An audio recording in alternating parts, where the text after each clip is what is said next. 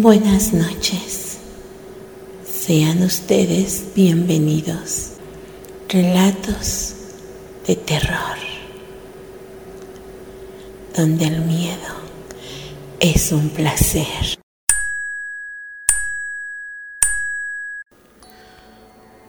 Un extraño en la tienda de galletas. Tengo 12 años y conocí a un hombre amable con el sonido de monedas chasqueando en mis bolsillas, corro desde el auto de mi mamá hacia la mejor tienda de galletas del mundo entero.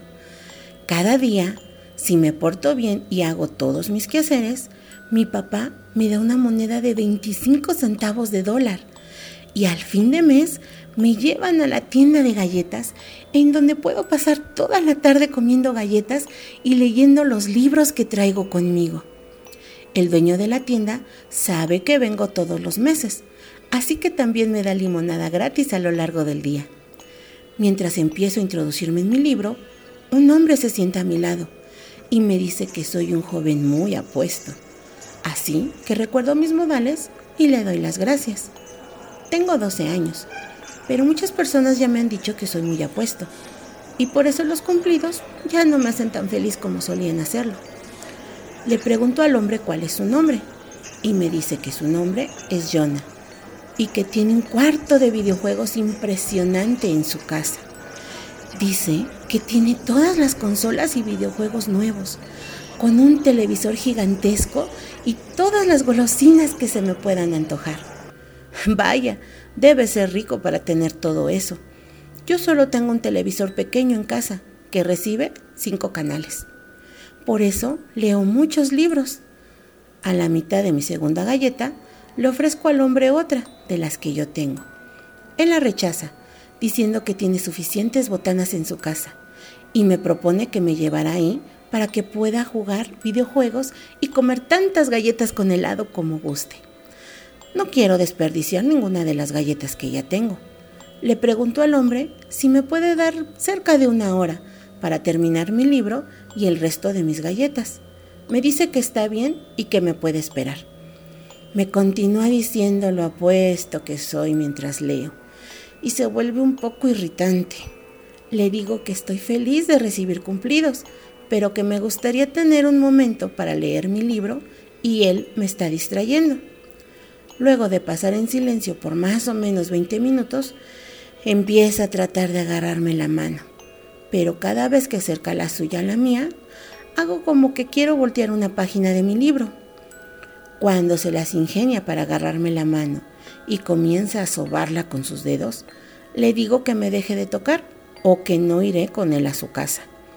Supongo que al fin entiende que quiero un poco de privacidad, porque se pone a hacer algo en su teléfono.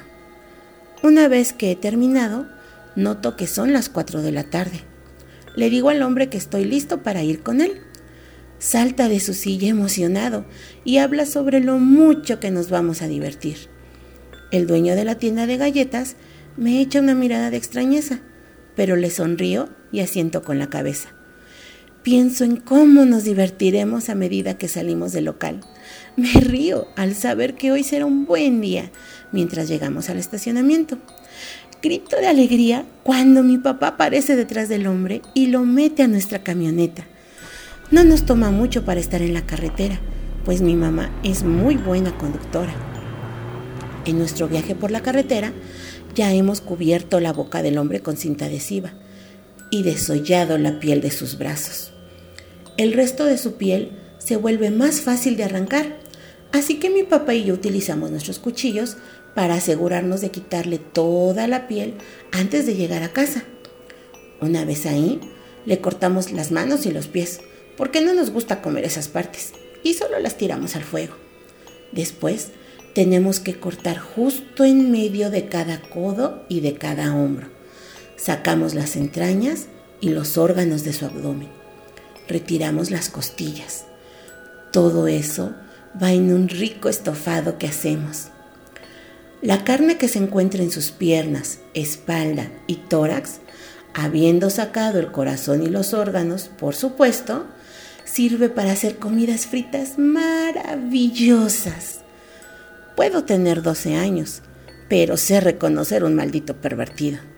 Sé que él es malo por querer hacerme cosas innombrables. Es por eso que cada mes voy a la tienda de galletas. Es por eso que el dueño es un muy buen amigo nuestro. Tiene nuestros mismos gustos.